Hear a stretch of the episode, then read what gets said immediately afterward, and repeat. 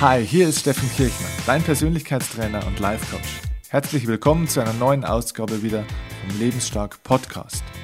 Heute geht es um die spannende Frage, ob es wirklich gut ist, immer der Stimme seines eigenen Herzens zu folgen. Kennst du das? Es gibt doch in jedem Zeitalter so bestimmte Leitsätze, die den Leuten vorgegeben werden und die erklären sollen, wie man sein Leben richtig führen soll. Also früher waren es zum Beispiel Sätze wie ohne Fleiß kein Preis. Oder Anfangen ist leicht, Durchhalten ist eine Kunst. Oder Glück hat auf Dauer nur der Tüchtige. Also in der Vergangenheit waren viele von diesen Sätzen noch eher auf Härte und Disziplin ausgelegt. Heute liegt es mehr im Zeitgeist, dass man vor allem mehr seiner inneren Stimme folgen sollte.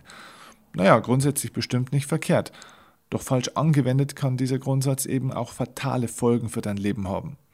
Und darüber möchte ich heute ein bisschen intensiver mit dir sprechen. Um es mal ganz klar auf den Punkt zu bringen, dieser Satz, folge immer der Stimme deines Herzens, ist eine Motivationslüge vom Feinsten. Ich habe jede Woche viele Gespräche und bekomme unzählige Mails von Menschen, die ganz klar für sich behaupten, dass sie es selbst bevorzugen, immer lieber auf ihr Bauchgefühl und auf ihre innere Stimme zu hören.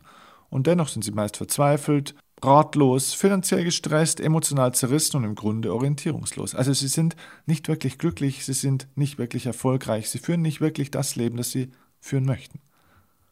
Zwar kommen diese Personen meist recht schnell mit schlauen Phrasen um die Ecke, wie zum Beispiel, man sollte halt eben immer das tun, was das Herz einem sagt. Doch wenn man diesen Zustand dieser Leute mal genauer betrachtet, muss man feststellen, die Stimme des Herzens scheinen manche irgendwie falsch zu verstehen. Und für diese Irrungen und Wirrungen gibt es ganz klare Gründe, und die möchte ich dir jetzt gerne erklären. Denn es kann unter Umständen auch sehr gefährlich sein, sich rein auf die Stimme des Herzens zu fokussieren.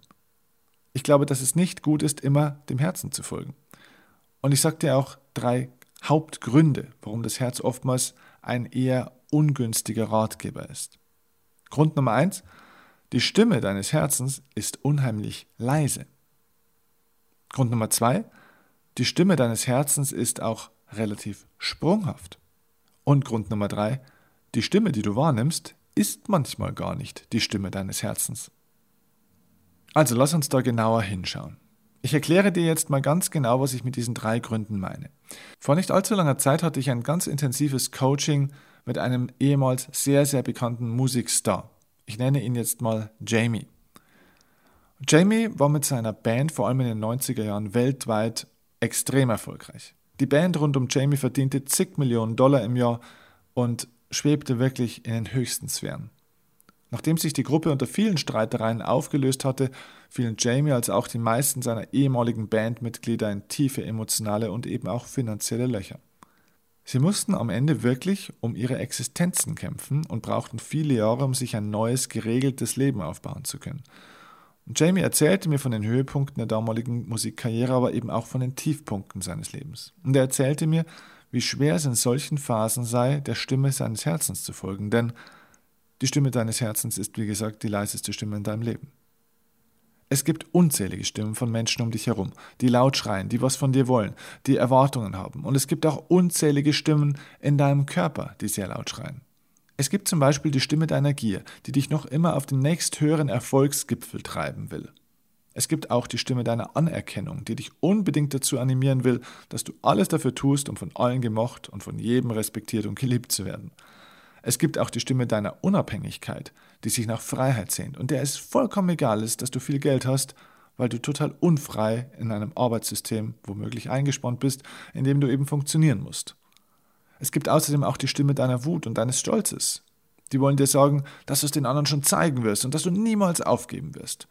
Und es gibt auch die Stimme deiner Sensibilität, die dir täglich sagt, wie verletzlich du bist und dass du einfach nur mal auch deine Ruhe haben möchtest.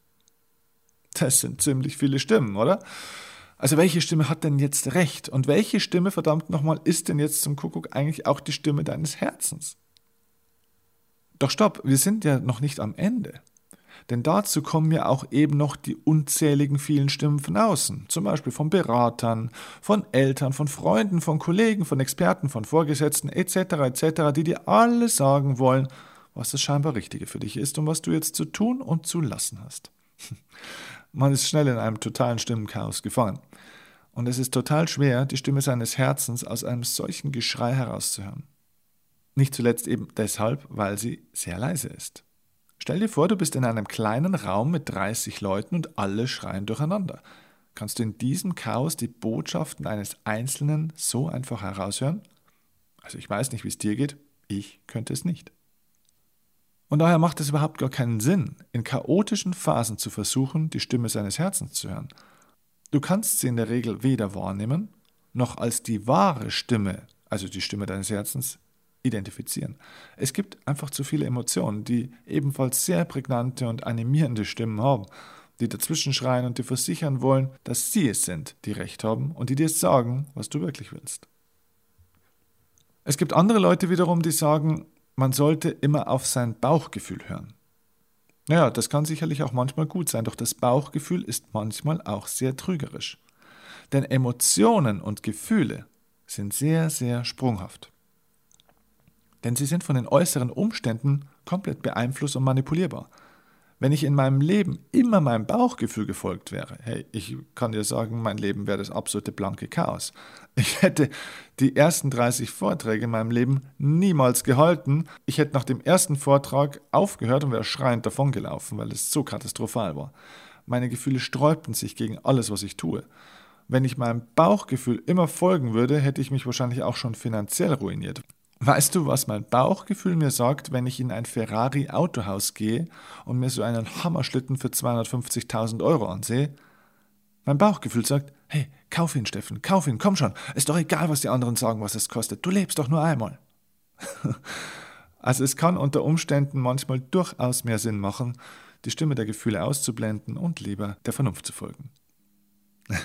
Auch Jamie konnte nur lachen, als ich ihn in unserem Gespräch gefragt habe, was er davon hält, dass man immer das tun sollte, was das Gefühl einem sagt.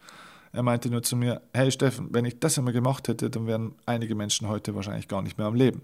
Und ich vielleicht auch nicht.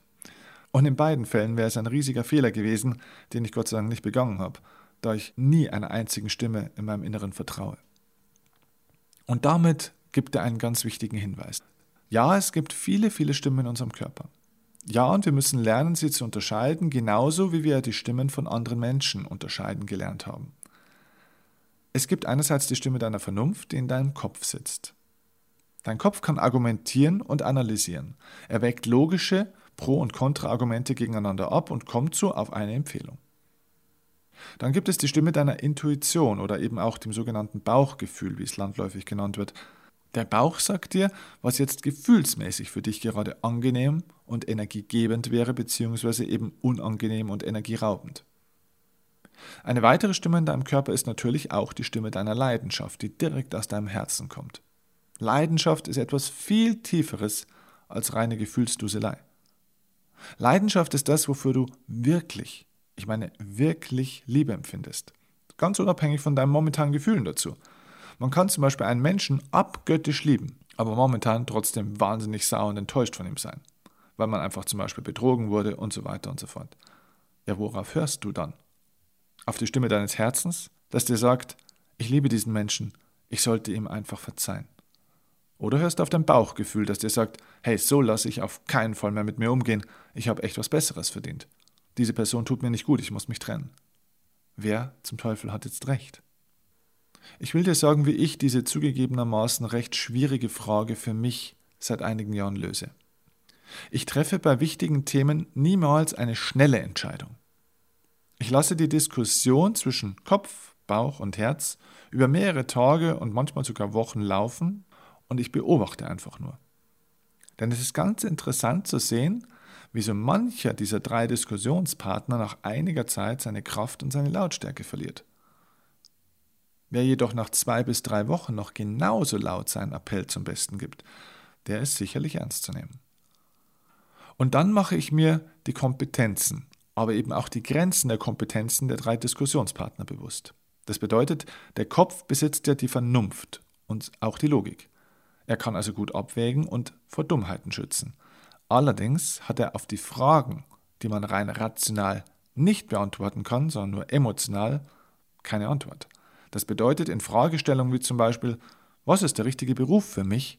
Oder ist das die richtige Lebenspartnerin oder der richtige Lebenspartner für mich? kannst du seiner Meinung dementsprechend auch nur weniger Gewicht geben. Denn das ist nicht sein Expertenbereich.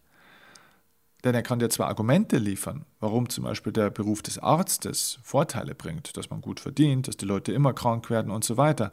Aber die Frage war, was ist der richtige Beruf für mich? In finanziellen Fragestellungen hingegen ist für mich der Kopf der Experte und eben nicht der Bauch und schon gleich gar nicht das Herz. Ich glaube, dass es sehr, sehr wichtig ist zu verstehen, für welchen Lebensbereich welche Stimme in meinem Körper der Fachmann ist.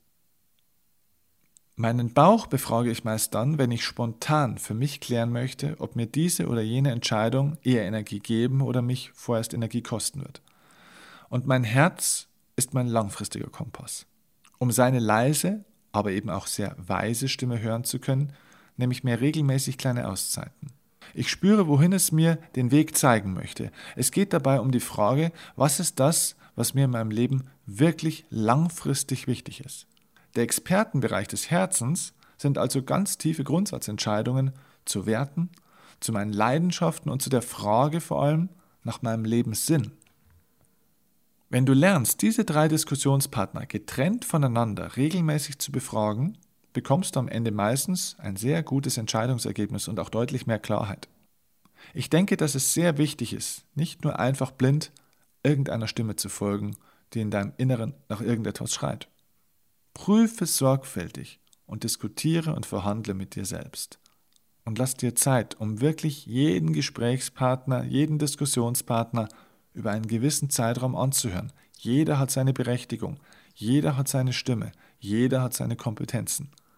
Am Ende geht es eben nicht darum, dass du immer die richtigen oder perfekten Entscheidungen treffen kannst. Denn ob eine Entscheidung zu etwas Positivem führt oder eben nicht, entscheidest du selbst dann auch durch dein Handeln nachdem du also deine Entscheidung getroffen hast. Es geht vielmehr darum, wirklich stimmige Entscheidungen für dich zu treffen, die nicht von Blindheit gezeichnet sind. Das Herz spricht immer über die Sprache von Liebe, aber du weißt, auch Liebe kann blind machen. Deswegen führe die Meinungen zusammen, nimm dir Zeit und Ruhe für dich selbst, sorge immer wieder mal für kleine Ruheinseln und Zeitinseln, wo du dich mit dir und den Stimmen deinem Körper intensiv auseinandersetzen kannst. Du wirst sehen, die Ergebnisse werden immer besser. Dabei wünsche ich dir unheimlich viel Spaß, viel Freude, viel Erfolg. Und ich freue mich, wenn wir uns das nächste Mal beim nächsten Podcast wieder hören. Alles Gute und liebe Grüße. Ciao, dein Steffen Kirchner.